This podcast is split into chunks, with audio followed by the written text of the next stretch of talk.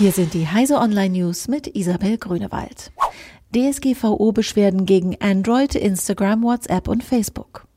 Die von dem Datenschutzaktivisten Max Schrems vergangenes Jahr ins Leben gerufene Datenschutzplattform NOYB hat nach eigenen Angaben pünktlich zum Wirksamwerden der Datenschutzgrundverordnung vier Beschwerden gegen Google für Android, Instagram, WhatsApp und Facebook eingereicht.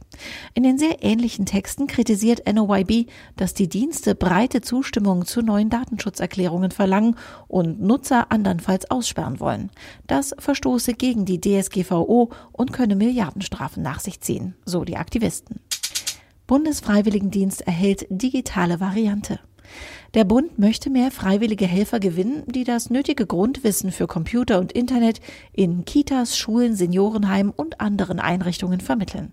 Bei dem bundesweiten freiwilligen sozialen Jahr digital besuchen junge Leute im Alter bis zu 26 Jahren ab Herbst 2018 zuerst Fortbildungen und geben dann ihr digitales Wissen weiter.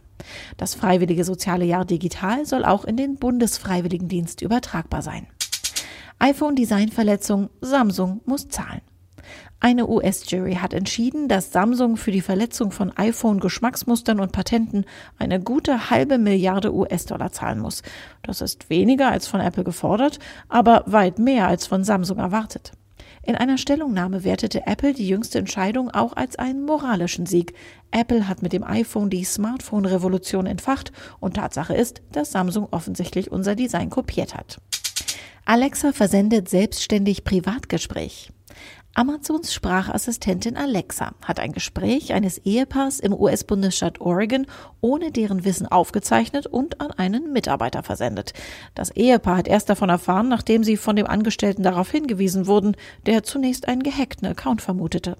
Amazon hat den Vorfall rekonstruiert und spricht von einer Verkettung unwahrscheinlicher Umstände. Diese und alle weiteren aktuellen Nachrichten finden Sie auf heise.de.